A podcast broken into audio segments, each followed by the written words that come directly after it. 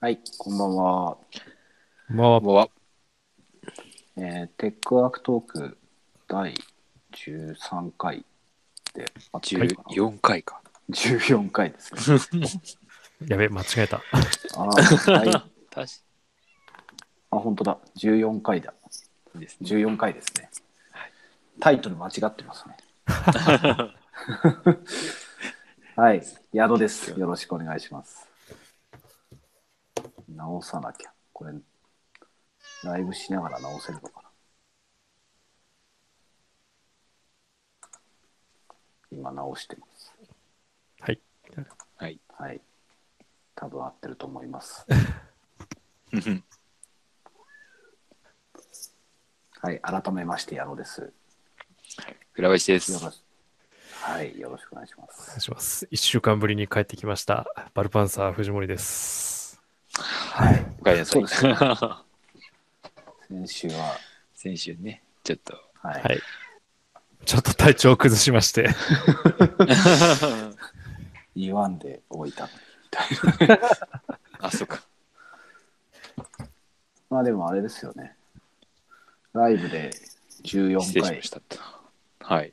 休みなしですかね、ここまでは。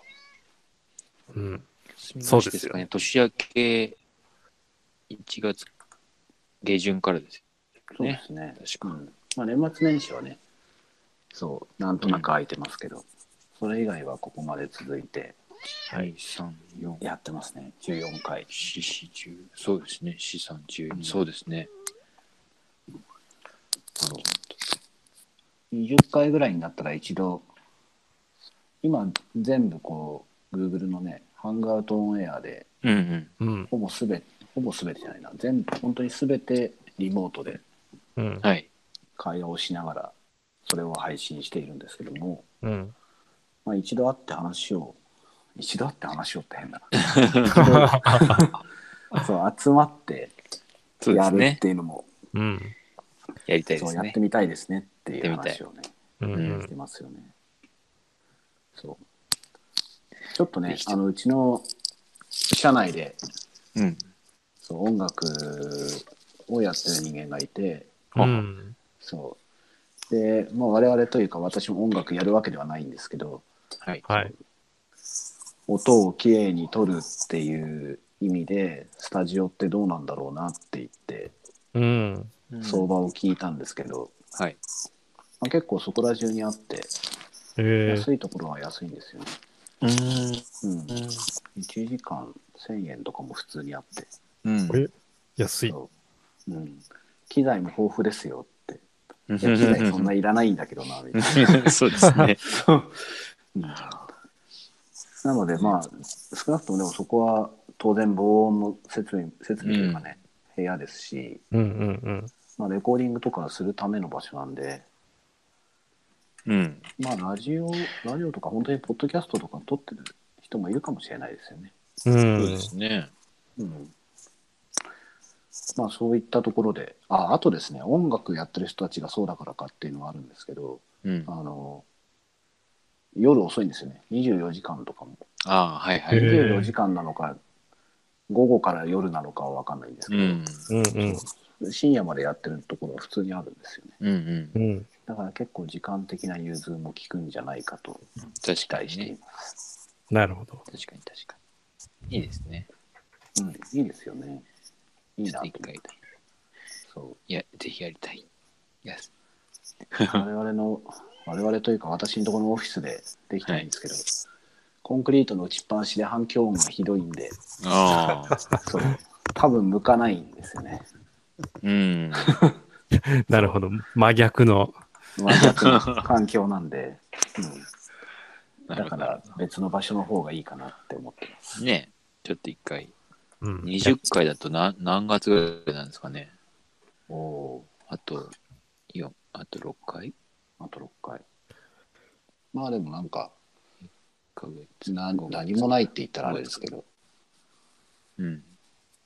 そう特に夏休みまでは行かないですよね、きっと。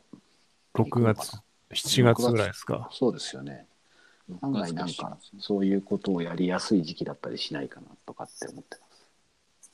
うん。そうですね。寒くもなくね。はい。ということで、ぜひぜひ、ちょっと、やりましょやりましょう。やしりばまらしくょ会っう。てないですもんね。何気にう。。そうですね。うんこれの企画をした時だけですね、多そう分ね。そうなんですよ、ね11月。うんうんうん。毎週話してるんで、そんな感じしないですけど。うん、そうなんですよね。面白い感じ。不思議な。はい。ということで、今日のテーマなんですが、ええ。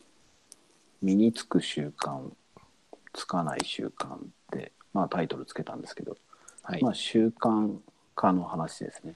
そうですね。そう。今ま回あは、何ね、でもいいかなって思ってるんですけど、まあ仕事的なものももちろんそうですそうし、うん。うん。まあ習慣づけるっていう意味で言うと、まあやっぱり健康面だったり、う。うんん。あとお金面かな。あお。うんはい。絶対苦笑い。そう。おあ、まあ何でもあるかな。あとはそう、うん家事しかり、うん。子供がま絡みしかり、しかり。うん。そう。で、結構ね、なんか意識的に、まあ、特に仕事かな、自分だけのことっていうのがやっぱ一番難しいんですけど、うん。習慣にできたらいいのになって思っても、うん。できるものもあればできないものっていうのもあって、まあ、その辺うまくコントロールできると、ういんやきっと楽なのになとかって思ってるんですよね。うん。うん。なるほそうなので、まあ、ちょっと振り返る、立ち返るっていう意味で、どはい。その習慣の話をしてそれぞれのね、まあ、したい習慣とかでもいいですけど、はい。うん。なんか今後の生き方の役に立てばみたいなことを言って ますそう、結構 壮大。壮大ですけどね極めて個人的 そう。で、ミクロからつながってる話ですからね。そうそうそうなんですよねうんなるほど。そうじゃあどっから話すのかというところでね。うん。船林さんがなんか僕僕あ書いのてくれてますねそうそう。私ね、最近、もしかしたら人生の中で一番長く続いてるかもしれないですけど、いはいあはのマラマラソンっていうか、ジョギング。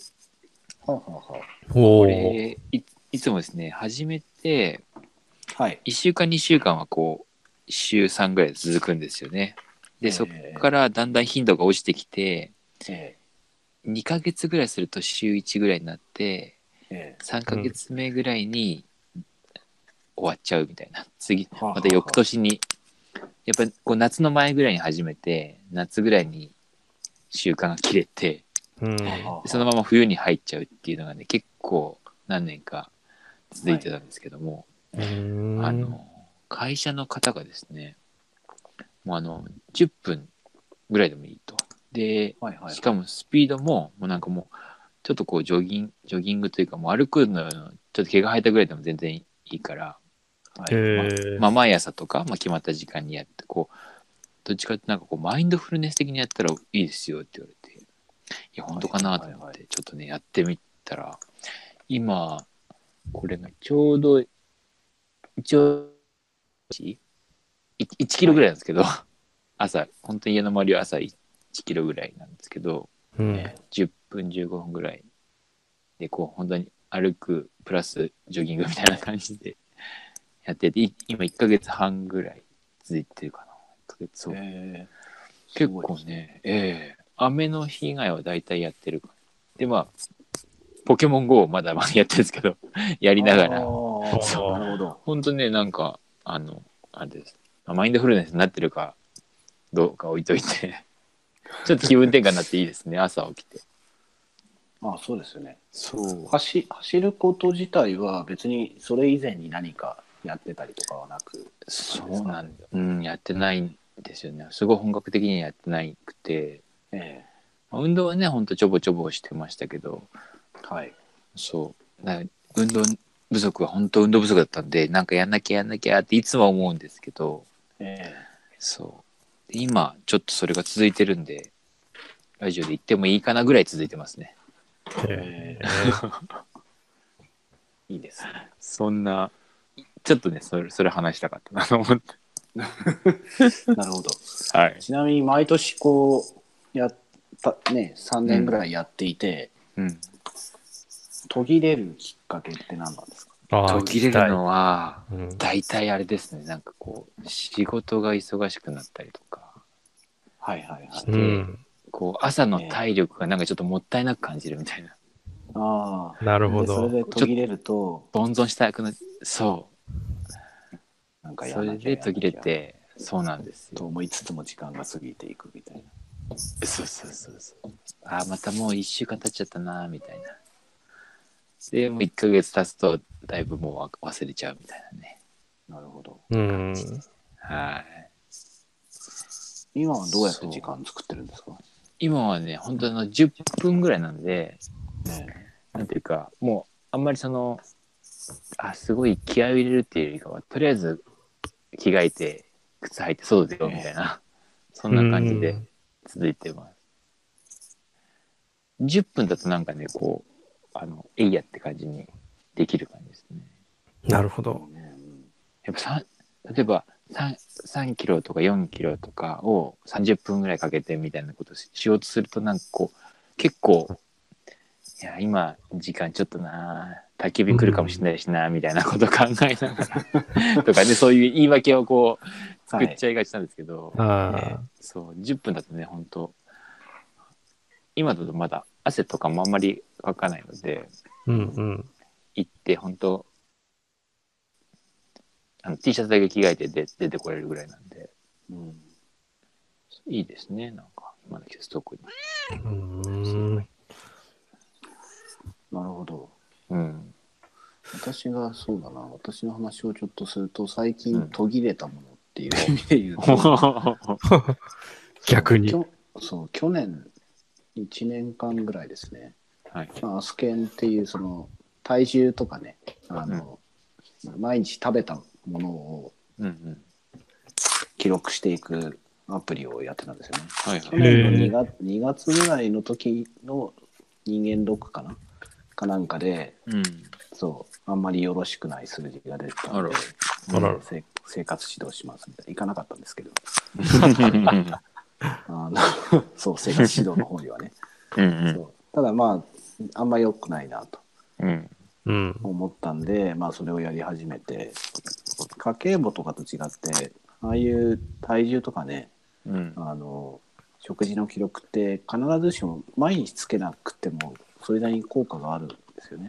ほうほううほうん1日ぐらい抜けちゃっても別によくて、うん週のそう67割つけてれば、まあ、うん継続経過観察できるのとうん意識的になれるってえいうのがあって、まあ、それ1年ぐらい続いていて、まあ、実際そうだな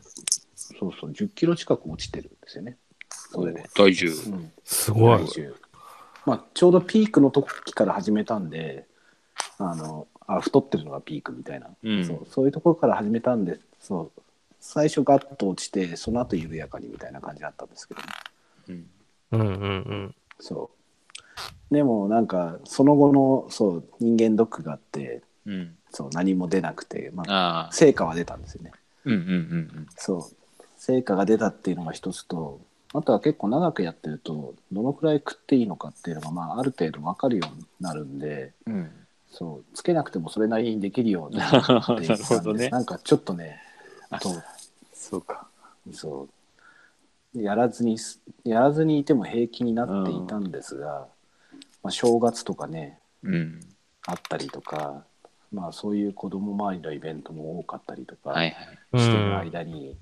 そう結構またよろしくない状況になったりしてい るそう状態になりそうなるほどねつけなくつけなくなってしまったがゆえに、うんあなんとなくその食べていいなっていう感覚値はついたんですけどうんちゃんと記録することっていうこともやっぱり大事だったみたいなとこあうんろがうんうんあって、なるそほうどねねやっぱちゃんと結果できて出てることを、まあ、目的は足したっちゃ足したんですけど、うんそのままやめずにしっかり習慣化してなんか変に間空くとやっぱり、さっきのマラソンとかもそうかもしれないんですけどやらなくなってしまうんですよね一度やってたのを止めて再再度やるって結構大変だなっていうのは思います、そうですうん。そうそうそうあのあれですかそのなんだろうややめちゃってえだんだんこうまたあのよろしくないなと思いつつもでもやっぱり再開はしなかった感じですか。えうん、ちょいちょい再開するんですけどね、ん、継続しなくなってるんですああなるほそどうなるほど。本当にちゃんとやってた時は、うんあのそれを意識して夜ねコンビニとかで香り調べて、おぴったしになるようにしてた、うんうんちょっと話ず習慣とはずれるんですけどなんかそうだなコースがいくつかあってそうん。うの、ん、なんだ糖質ゆる糖質制限コースみたいなのがほうほう。ああってですーねそうそれを選んでやっていたら間食はまあ当然しなくなっていくのとうん、あとはですねそれをやっていくと3食の方は結構ちゃんと取らない食事を取らないとうんうん。あのカロリー足りないって言われちゃうんですよね。へへえ。そうだから結構頑張って食ってたうりん。してですね、へえ。へだから結構そうちゃんと食えるがゆえにそう余計に続けやすかったっていうのはえ。ああ、なるほど。うん。うん。面だか白らい。松屋とかもね牛飯だけ食うよりは定食を食った方がバランスがいいとかね、ああ、ーなるほど。そうなんですよそうへえ牛飯だとダメでみたいなまあダメってことはないんですけどそうバランス取るのちょっとが難しいとか、うんうん朝飯もご飯とかっていうよりはそうなんだかんだでコーンフレークとかああいうシリアル系はすごかったとかねうん。うんバランス。がいいとかね、まあ、そういうのは分かったんですけどあ、そうなんですか。へえ。そうああのまあ、もちろんなんかいわゆる日本食みたいなうん。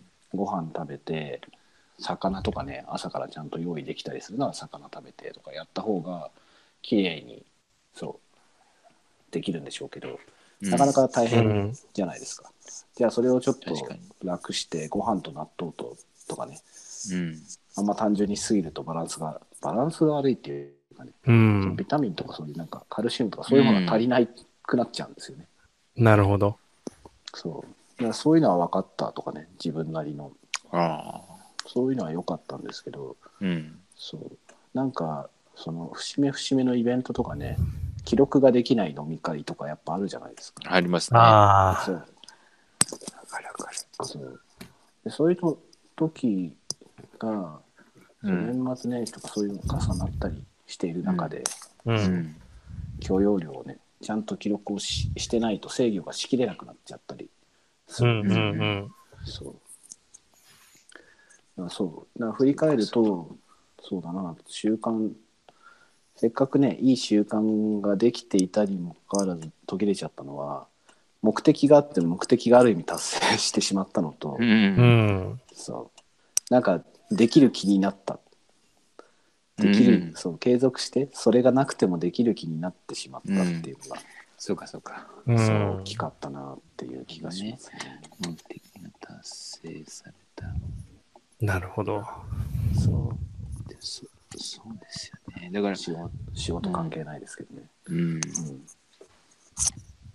いやいや、これあの、そ僕のマラソンなんかはなどっちかってちょっとこう、それ自体が目的なところもあったりするんですけど、まあ、でもそんな、ええなんだろうな健康維持が目的なのかな、やっぱり。でもあれですよね、その体調管理が、体重管理っていうのかな、はいはい目的で、それが実現できたらね、アプリ入れなくてもいいですもんね。うん。そう確かにそう。まあ、ある程度分かってねその、うんいいところが残ってたりするところもあるんですけどね、うん、そうただね自分はつけた方がいいと思っているのに対してできないっていうところがあうあ、ん。あうるのん。で、そうちょっと今罪悪感っていうか。でそうできないなってああ、うんなるほどね。そう思ったんですよね、なるほどねう。ん、藤森さん何かあります倉林さんが続けられている習慣で、矢野さんがやめ、やめてしまった習慣なので、はい私はやめたい習慣、やめたい習慣、やめたい習慣なんですすけど、はいはいはいえうんあの、行き、行き帰り、か特に帰りなんですけど、電車の中でゲームやっちゃうんですよね。えああ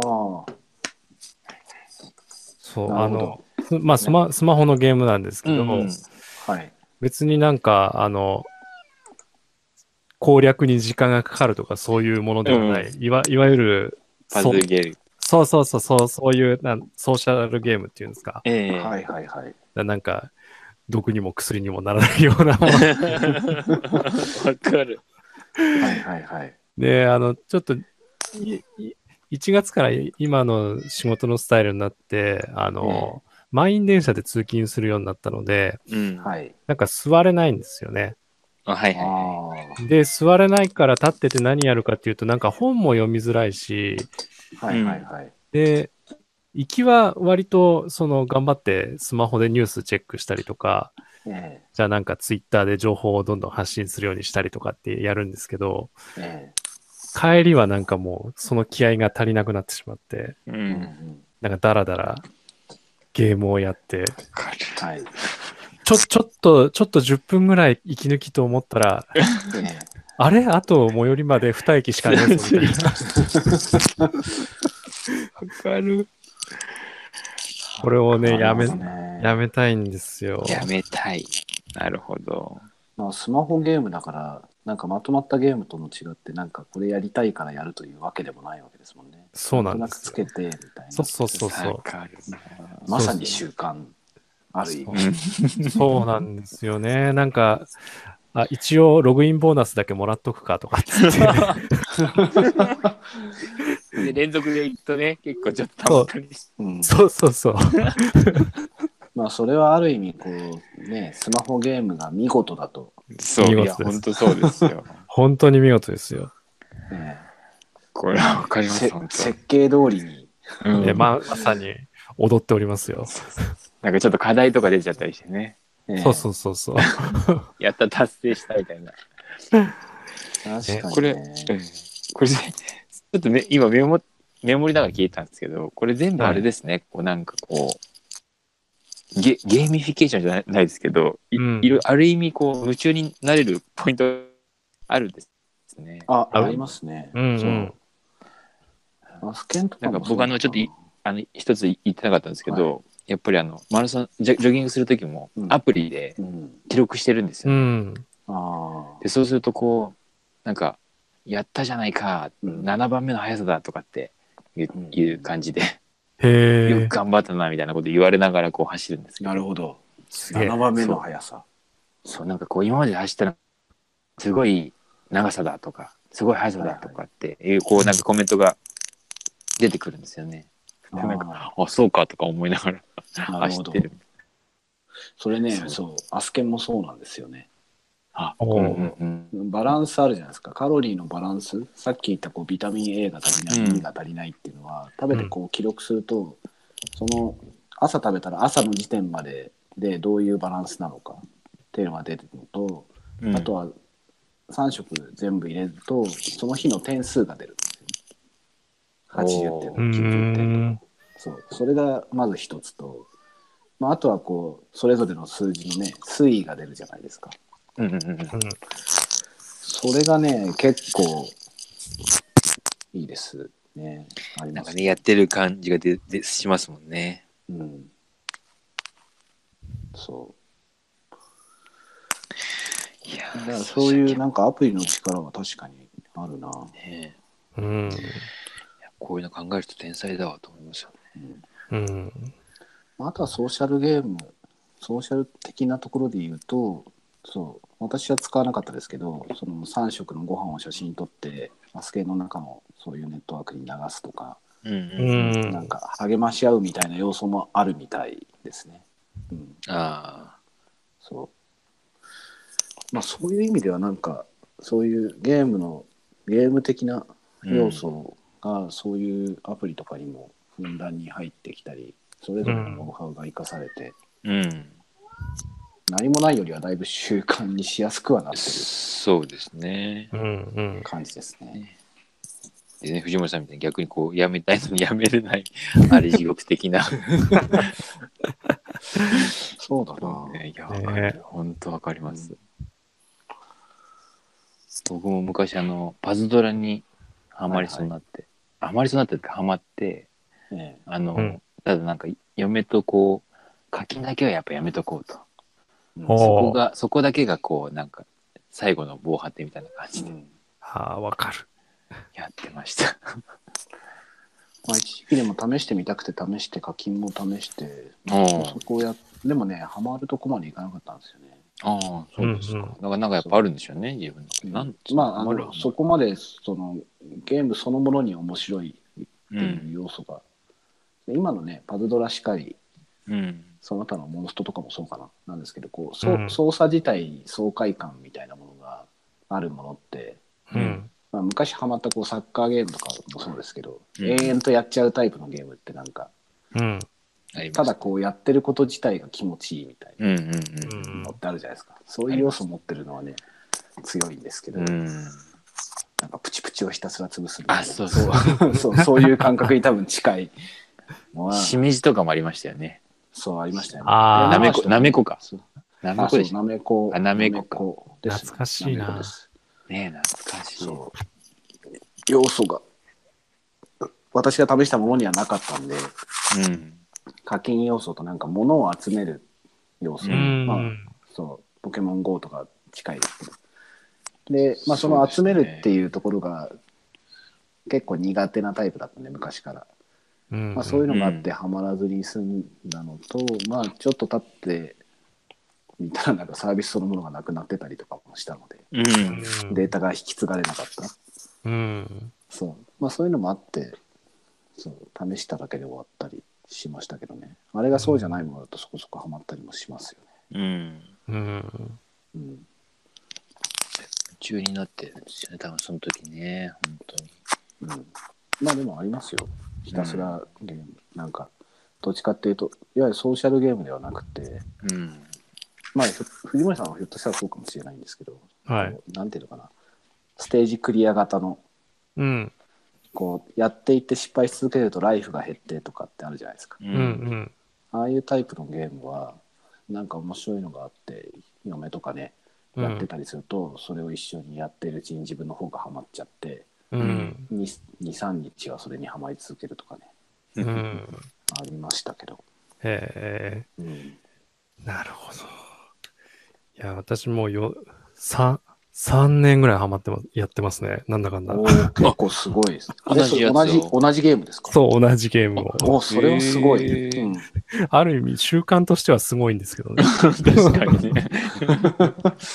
すごいですね え大。体帰りの時間帯なんですかそれやるのそ行きうではなかく、行きは、うん、行きからやっちゃいかんなっていうのと、 あとまあ、一日一回ログインすればいい、ログインボーナスが、あ ーログインボーナス。ねそうなんですよ。ログインボーナスね。それでそそううね、一回やめたんですけどね。おうう。ん、一回やめたんですけど、なんかタバコみたいにまた戻ってきちゃいまし たね。あーそうですね。そこら辺は人のこと言えないかな。そういう意味では私はタバコ吸う人間なんで、うんうん。まだうんこういうの、こういうので話していいのかあれですけど。あそうですね。そうなんですね。禁煙1年ぐらい続いたり、うんうそれもん。結構最近ありましたけどね。えまあ、なんかの表紙に、まあそういうのは大体ストレスだったりもするんですけど、ねうんなんかね。それで復活しちゃったりすると、とかね。うんありますね。うん。ー、何が確近かいにのな。かなうん近いのか近くないのかわかんないですけど、ああ、でも、確かに復活したのはストレスが原因だった気がしますね。うん。あゲームそう、ゲーム。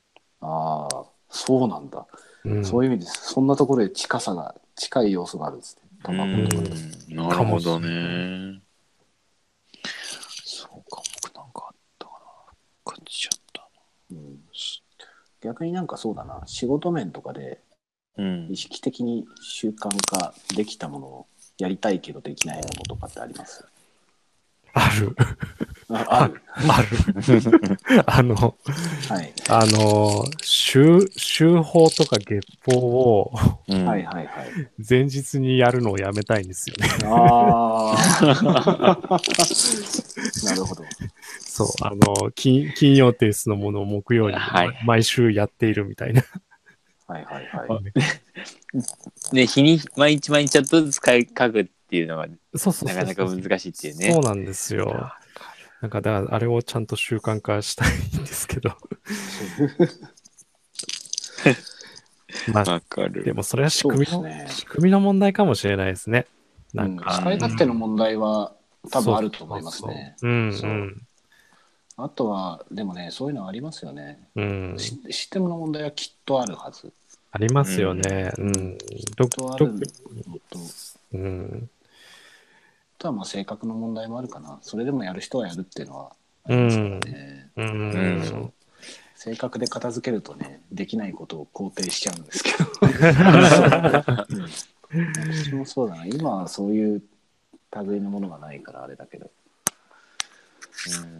そう。まあでもうちも今、そのクイップっていうノートツールみたいなうん。ものに、うん。あ前も話題に出しましたけど、そうだな、doing って言って、今やっていることをある程度書き続けるみたいなことがあるんですけど、うん。うちの中では、なんか、書く内容に一番ムラがありそうだな。なんか書くときはすごいちゃんと書くけど、うん。書あかないときは書かないみたいな、あそう、のはあって、ー、なるほど。そう、それもなんか人によ人によってはきっちりコンスタントに書いていく人間もいますからね。うん。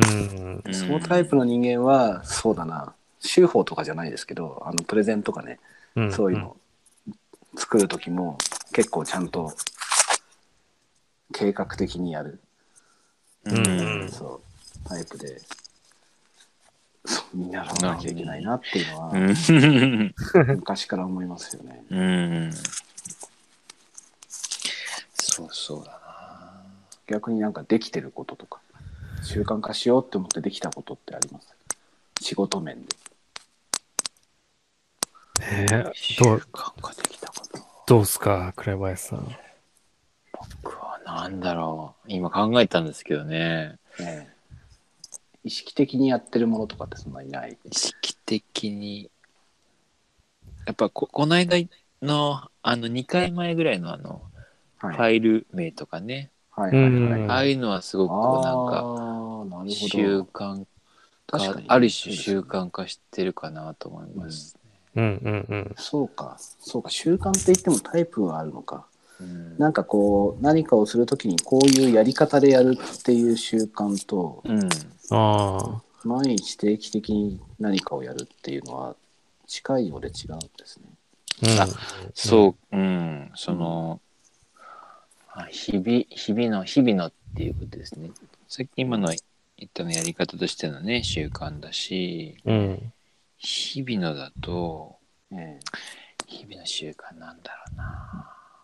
なんかもうやっぱ生活のリズムをつけるために毎朝この時間に例えばメールチェックをしてあうああ、ん。ります型はあるんですよねきっとそうですある程ね度。の仕事の流れみたいな、確かにな。なんだろう。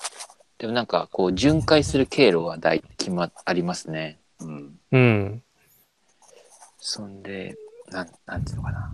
えっ、と、僕、Chrome、うん、ウェブブラウザーは Chrome を使ってるんですけど、うん。はいあの、タブを固定するって、なんかこうね、とまあ、閉じなくなるというか、うん。あの、端の方にこう、避けとけるというかね、うん。なんかではいできるんですけど、そこに、あ最近使い始めた、まあ、to do list、あの to do 管理のやつとか、はいあと、えっと、まあ、うち、うちで使ってるそのグループウェアのやつとか、うあとん。 G- Gmail とかっていうのをいくつかもう固定はしておいて、うんうんうん最初に開くようにして、それ固定しといて、そこからなんかいろいろ作業始めたりとかはい。してますね。うん。ああ、なんかそれそうい私うもやってる。なんかそういう最初の初期起動のルーチンはあるかもしれないうんな。ぁと思いました。確かに、それはあるな。うん。で、そこからこう、なんかいろんなところの通知を消し、消していくっていうのがやっぱり、なんか最初の朝の作業だったりするかも。ううん、う。ん。あ理想的。うんそんでこううちょっと通知もなんかタイトルで重たそうなやつは後回しにしちゃ うっていう、まあ、そういう変なす習慣もありますけどああ、 これ見たらちょっとまずいなみたいな、ちょっあると。 重そうみたいな。ありますよね。うんあれをなんとかしたいけど。まあ、そういう意味ではそうだな話を聞いていて思うのは、まあ、さっきのファイル名の付け方とか、うん。何か情報整理するときにこういう書き方をするとかうん。そういうのは結構面倒くさいなみたいなところも面倒くさそうだなっていう点も含めて私も意外にできるタイプうん。うんうでん。すね。そうただなんか毎日これは必ずやろうとかっていうのはうん。結構苦労するんですよね。まあそうだな、あーそう兼務が多いんで、その例えばそのリード、リード問い問い合わせではなく、そのわ私とかだとこうインストールしてくれただけである程度データが入ってくるんでうんすうけど、うんんうん。まあそういったものを例えば毎日ね、必ず全部整理してみたいな内容を確認してみたいなものは、うん。そそう、なるべく午午前中にとかね、そういうのはなかなかうまくいかない。うん。あー毎日、なんかこう、決まった時間、うん決まった時間とか内容とかですよね。そう。まあ、だからお客さんから、そう、顧客対応ね、の対対応もするので、まあ、メールチェックとかしていて、まあ、何か問い合わせがあったりとか、まあ、早急にある程度対応してあげたりした方がいいものに関し、とかがあると、まあ、そちらを優先したりとか、まあ、イベントドリブンとかでね、なんかあった時に、まあ、そこを一日その日はやりきっちゃうとかね、うん。そううんこういうのを結構重視しがちなんですよね。うんうん。振り返って例えば次の日のことを考えるとかよくあるそのタスク管理が上手い人たちの習慣があるじゃないですか。うんううん。ん。そういうものはねなかなかはうまくいかないところはありますね。うん。そううん今僕もちょっと話そうと思ったのはなんかこうなその日々の分量みたいなのを結構うまく調整できてないなっていう時はありますね、うんちょっと習慣化とは若干ずれちゃうかもしれないんですけどもねでもなんかこうこれもやんなきゃあれもやんなきゃって思っちゃってトうんゥードゥー管理のリストとかも絶対1日はできないぐらいの量がバーって入っちゃってで結果できなくて、あのいちい夜の一番最後に何するかっていうとそれをのリスケするっていう作業をしてるっていううんうんああこ。れは明日だなみたいなじゃあもともと入れなきゃいいのにとか思っちゃうんですけどうん。なんかできちゃうかもとかやれたらやろうみたいなそういうのがあってうん。そうちょっとそれはね僕直したい癖かもしれないですねわかるな、それ。だから6時ぐらいにもうああ今日全部作業終わってすっきりもう帰ってビール飲もうみたいなのがちょっとなんかあんまりできてない帰ったらこれもちょっと時間あったらこれもやろうみたいななるほどなる欲ほど張りなのかコントロールができてないのかっていううんまあでもある種仕事楽しいっていうのもあると思うんでね。ああそうかもしれないそういうなんか肯定良くないかもしれないですけ ど、これ否定するところなのかもしれないですけど。そうですねそだからこうなんかこう絶対作業ができない仕事ってあるじゃないですか、そその例えばえっ、とまあ大工さんた例えば大工さんう。現場じゃなはいと作業はできなくて、まあね、お家帰っうてん、こうね、カンナとかトイレなのかもしれないですけれども、いはい。うん。その絶対できない環境になんか慣れれば、なこうね、置ければ、うん。いやはいもう、今日は終わったわ、ビール飲もうみたいな感じになるなるのかなと思って、ちょっとそういうのも羨ましいなとかって思ったりして。ああ確かにね。まあ、仕事の、そのまあ、その辺職種とかもね、やってる仕事とかもきっとあるかあもるんでしょうね。ね。そう。だから時間回りの習慣も、そう、ちょっとね、私とかの変化があって、うん。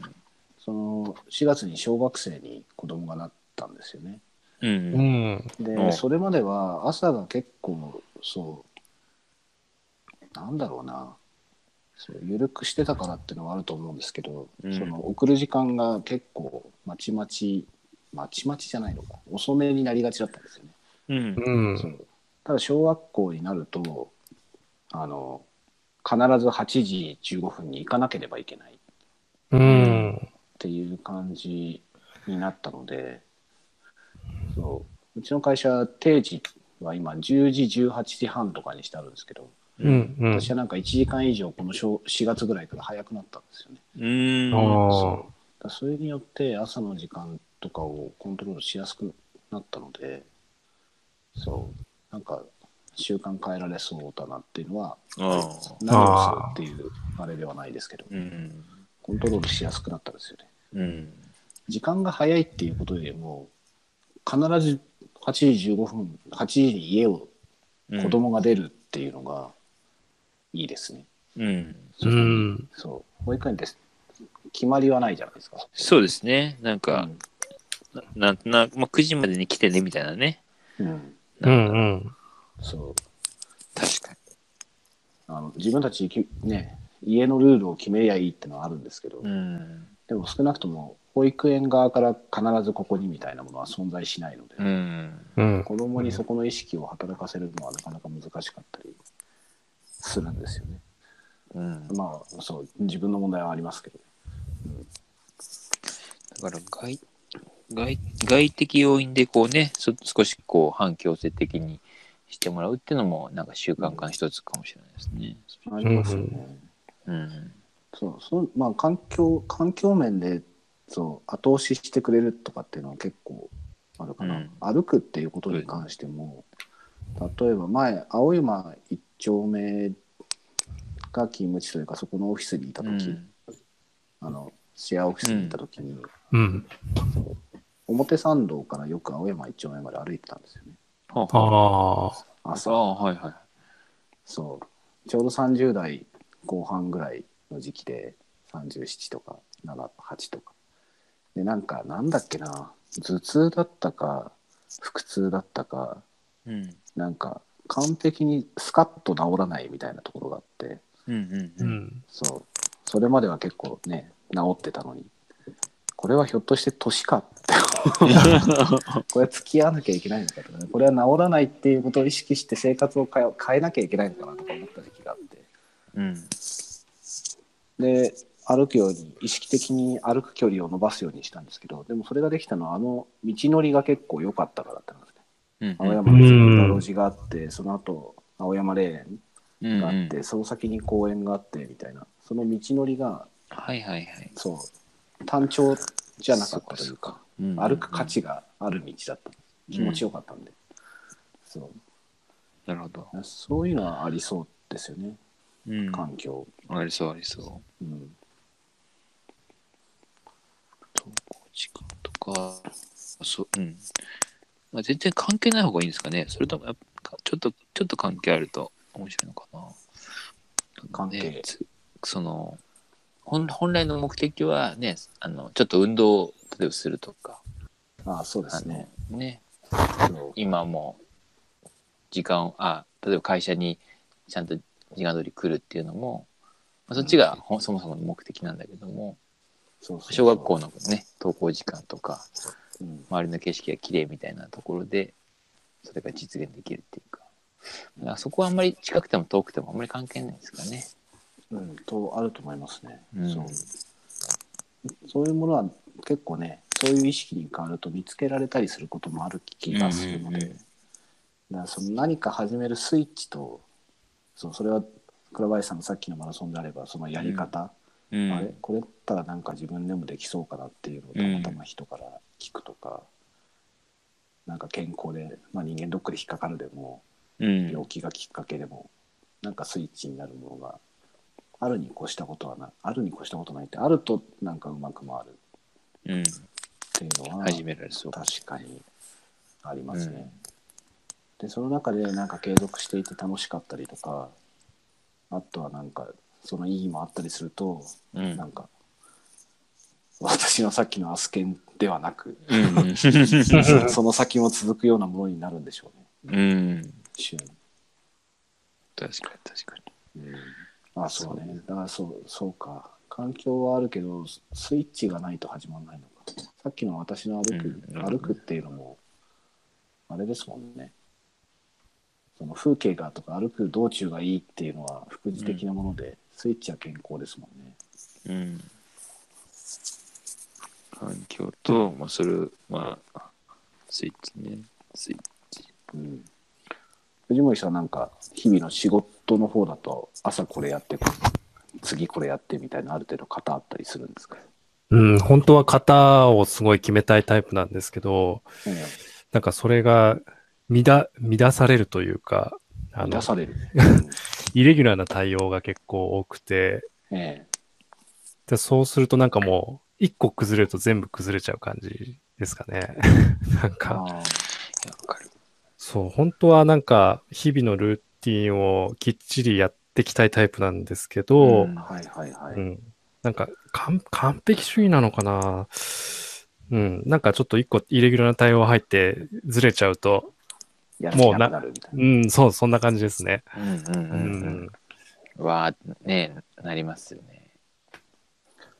できてたまあ今はね新しい職場に入ってええでも今何ヶ月経ちました3ヶ月経ちました三。ヶ月そうここですうん、まあちょっとずつコントロールできるかできないかみたいなまあでもそれも職場によるかなうん、まあ確かにそうですね。えうん、なんかやっぱ多分、比較的大きな企業の方が安定はしてるでしょうし、ええうん、えああとはの、まあやる仕事にもよるかそうですね。多分、ちゃんと部署が、もうそれ専任の部署とかになってて、うんはいうん。まあ、あと役割ですよね。そういう日々、淡々とこなしていかなきゃいけないみたいなところだと多分いいのかなって思うんですけど、はいうん。今、割と全部逆なので、 まあ確かにうん。そタういうイ意味ではうん前の前か、はあいの終わったそう初めてお会いしたぐらいの頃って、プ、はい。いわゆる結構長くやった営業だったじゃないですか、うんえ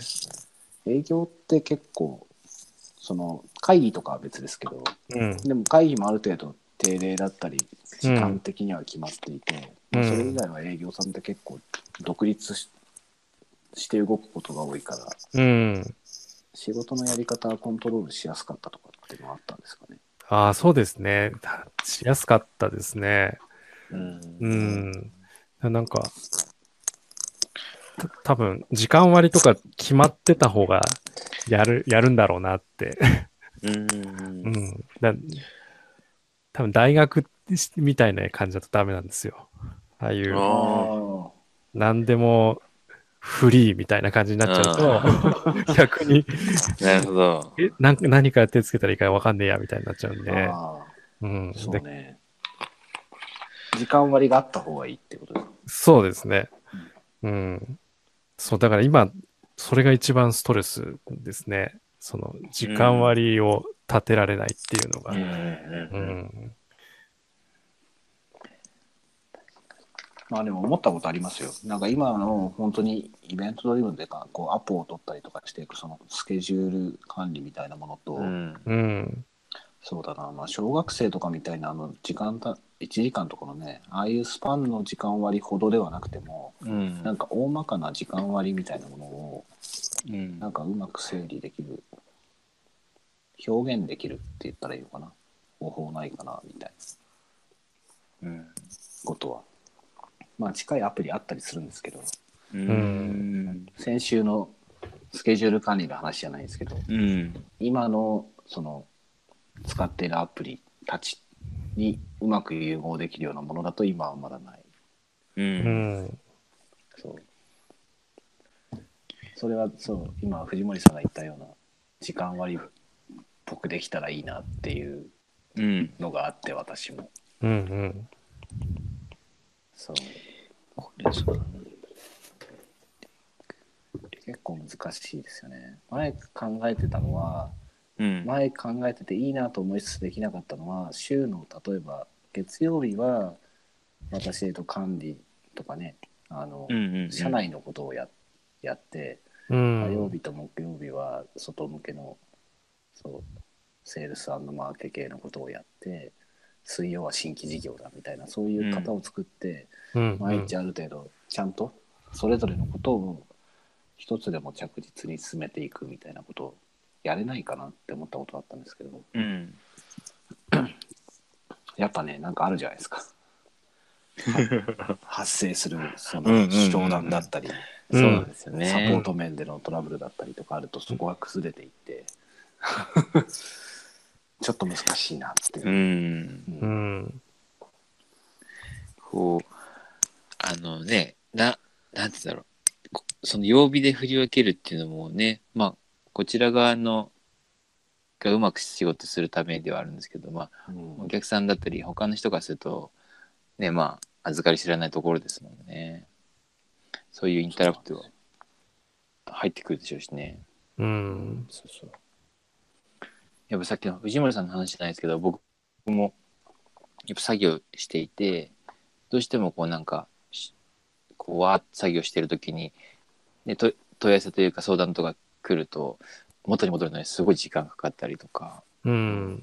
やっぱそういうのもありますもんね。そうそうまあ難しいそうまあそれは結構そうだな習慣とはね個人の問題だけではうん、なそくうて、そうそうですねチ。ームとかでも考えていかなきゃいけないところであって、そうその我々の仕事以上にねエンジニアとかこう本当に集中してやんなきゃいけないタイプの仕事だと、うんやっぱその集中が途切れて戻ってくるまでの時間がかかるっていうのは結構悠々しき問題でそうですね。非生産的ですうもんんね。そうそれをちゃんと排除ししてあげるってういうんこ。とはやっぱすごい大事、うん。そうね、こう逆に今度僕も聞くことがある。え聞く時もあるので。なんかそこがね、ううまくこうなんか、できると、すごいいいなと思まあ、だからテキスト中心のコミュニケーションにしているっていうのは、相手の時間をまあね強制的に奪わないようにしてるからなんですけど、でもなんか、う。非同期でね。そうエンジニアとかだとね、集中してやってそうそれをそれが大事だって言ってそれをやるっていうのもある種こう習慣じゃないですか。うん。うん。そうだから俺らの場合だとこう俺らというか私のような仕事の場合だとお客さんのとのコミュニケーションとかねメールを見ること自体も大事な仕事で、うんそうだからそそこの部分を常時こうコミュニケーションツールを見ているみたいなところをやってしまうからいけないんだろうなうん。うん。そうあの、これ、うんあの、なんだ、習慣化のね、あれともしかしたらずれちゃうかもしれないですけど、今の話の流れで、うんなんだ、ポモドロテクニックでしたっけああありましたよね、うん。あ、そうか、それ、前話をし、トゥードゥンとかかな。なんかね、25分はいはとかいはい20分でやるっていうはいありましたよねそうあのぐらいの時間やっぱり必要なのかなってあれもなんか一つのし習慣でありますよねそうのん25分なり25分集中して、まあ、ちょっとこう、休憩短時間の休憩入れるみたいそうですねな感じそう、多分、あれも、そう、自分で探していくしかないんですよね。そうんうの、んうん適適度適な時切な間、ねうんうんううんあとん。休憩時間、気分転換の仕方とかっていうのが、あと、そうだな、時間帯とかがきっと個人差があるんで、たまたまできるようになるものは、それが自分と合ってるからっていうのもあるんでしょうね。うん、それあるかも自分と合うやり方そうまあそういうのも藤森さんとかのそう前のし仕事であし前の時の仕事のスタイルと仕事の環境であればできたけど、うん今だとそれをやるのは難しいみたいなのきっとありますもんね。うん。やってるとその15分の間に肩叩かれるとかねうん。うん環境によっては当然ありえますしね。そうですね。うんうん。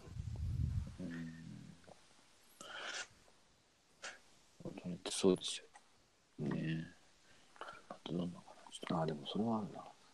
そうちょっとなんか話してるんですけど、とはいその前お話ししたかなキャスタービズっていうひなんかいろんなものをチャットベースでいろんな仕事を頼めるサービスうんをこの2ヶ月ぐらい使い始めていてはい。で今準備をしているものとしてその電話対応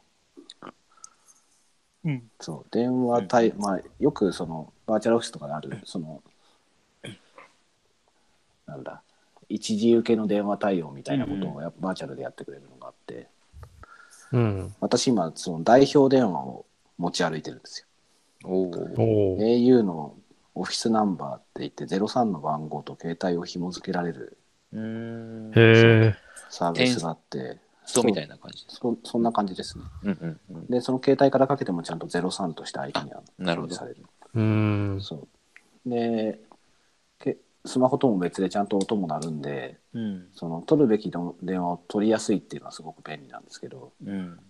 公開もしてる代表電話なんで売り込みの電話とかがやっぱすごい多いんですよねああ。あなので、まあ、そういうのを、そう、まあ、フィルタリングというか、フィルタリングも何も、そもそも一時受けを全部自分がやるのもやめようと思って、あ。うんうんうん。そう。実際、アポ中に出れないやつとかっていうのもあるので、それを受けてくれて、チャットで報告してくれればね、うん。相手にとってももちろんいいことだなっていうのうん。があるのと、やっぱりさっきの仕事の途中で肩叩かれるっていう、あのディスターブうん。をなんか、そう、横やりを減らした方がいいかなっていう。うん。うんねまあ、小回りが利くことも小さい会社のメリットなんで重視はしてきたんですけどただ何でもかんでもねそうじゃあなんかそんな急速にえ。うん。大きくなっていくようなタイプの組織でもないのでうん。そうするとそうそのそれぞれの集中力とかねうん。効率を上げることをもっと考えていかなきゃいけないうん。かなってうん。確かに。思いましてそう今年はなんか雑務うんを雑務をどんどん減らしうんうんてうん解除して任せられるものを任せてっていうのをより意識的にやっていこうとしてるんですなけるほどどね。そうそうかあれでしたこねう。なんかそうだなはい月、月30とかそういうやつでしたっけそう月30時間ですねうんうんうん。そうで、まあなんかいろいろメメニューがあってね、これこれはできますみたいな感じのやつでしたね、確かにね。そうなんですようんまあ使うようになったのはまあ今年はそういうフェーズかなフェーズっていうかフェーズっていうかねあの意識的に自分の仕事をこう分散させていこうっていうのうーん。があるのが一つとあとはその30時間って言った時に、うねん。昔初め見た時って30時間は少ないかなとか思った時もあったんですけど、うん。今うちがやってるその開発支援のサービスっうてん月30時間スタートみたいなもんなので、うん。そううんそれであれだけの形にできているのであれば 当然こっちもできるはずだと思って試してみることにしたんですうよね。ん。うんなるほど。そうでそのサービスがどうのというよりはその習慣化なんか習慣にしようっていうかさっきの藤森さんのお話じゃないんですけどうん。なんかねそれが崩れるとできないことも多いじゃないですか。うん、はい。でそれはもちろん自分の問題も多い大いにあるんだとは思うんですけどうんう。んうん。でもそれを排除することも並行してやってもいいのかなっていう気がしましたね。うんそうですね。うんルーチン化して、その他の人に渡したりとかっていうことですよね。うんうん。そうなんかその習慣化のメリットってこうなんかねこうあんまりこう同じ作業で迷わなくて済むっていうのがあると思っててうん。まあなので習慣化するとねこう多分スピードはどんどん速くなるんですよね。そうただなんか この間ちょっと矢野さんとなんかちょっとあのチャットとかなんかしてた時に、まあその習慣化したがゆえになんかこう考えなく逆に考えなくなるみたいなところもあったりしてうん。まあいねメメリットデメリットで言うとね両方あるのかなっていう気もしないでもないかそうですねな、。そうそう習慣化したがゆえになんかこうあまりこう疑問を持たなくなるというかね、あそうそうそうそこはねそうそこそこはありますね。うん、そういうものも中にはある。ねそう習慣化して効率を上げてなんか考えなく考えないでもできるような、うん考えないでも伝わるかなうんそでもね、省力的で。うそうそう省力化していくメリットでそれ以外のなんか考えなきゃいけないことに時間をうん。割り当てるためにそういうことをやるんですけど、うん。そうなんかね習慣化しちゃってそこの改善が止まっちゃったりするとそそうなんか時たま見直さなきゃいけないんですよう。うそう。ん面白いですね。なんか話しましたよね、私。そう、そうなんかなんかイベあンイベントの時の、その、テーブルクロスを止めるやつうんうんうん。を、あ今までそうし私たねなんかテープでやってたんですけど、はいはいちょっと前のイベントで、パートナーの、他のパートナーの方から、うん。隣で、なんかテーブルクロスを止める器具を使ってて、えー。えそーう、プラスチックのね、パスってこうやってはめるあなんですけど、あイベントってこう、テーブルの上にこう、いろいろね、デコレーションして、うんうん。展示会、そう、あの、いいですね型のない展示会をやるんですけど、はい。そう。で、考えてみれば、そうテーブルクロスなんか世の中にこれだけあって、テーブルに止める器具がないわけない。ないわけないと。そう。でもそこをないと思って、いつもこう、型通りにこう、自分はそういうやり方をやっていて、うんうんうん。そうそこを直すっていうことを考えていなかったっていうことにすごく衝撃を受けました。ああ。うん。もうね、あなるれほど、こあれですよね。逆にこう、テープは絶対必要だから忘れないようにしなきゃみたいな、そういう習慣もできちゃう。そうそう、 そこじゃなかったりするわけです。うん。道具とか好きなタイプのはずなのにわか、るそこに目がいかうない。ん。そう他にもあるんだよな、多分。すごいたくさんありそうな気がする。そううでん仕事だとそういうところがあってで、ねうん生活とかその健康面だとそうなんか不効率だろうがなんだろうがある程度やっていかなきゃいけないこともあるから、うん。そうそこの両面があるんですよね。ね。うんそ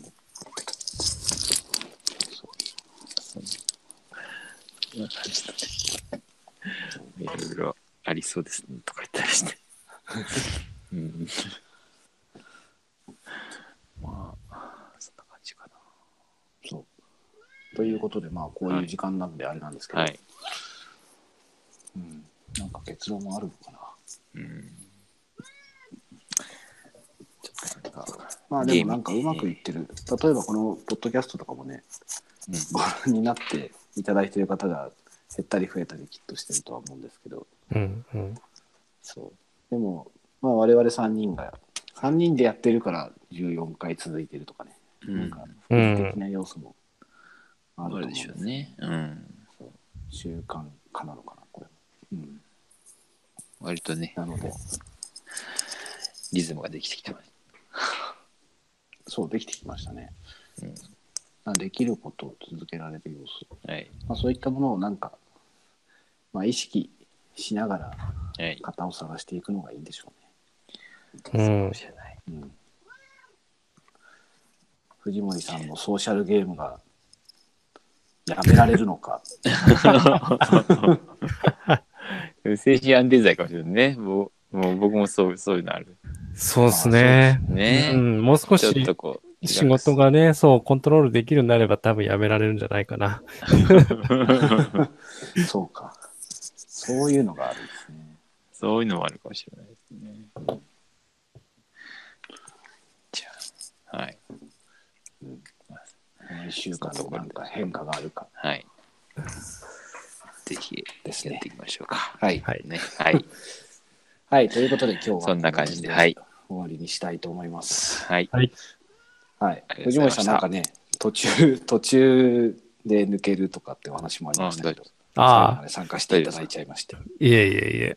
ありがとうございました。ありがとうございました。じゃあ、また、ははいい、来週。また来週、よはいろしくお願いします。お疲れ様でしあた。りがとうございましたありがとうございまおした疲れ様でした。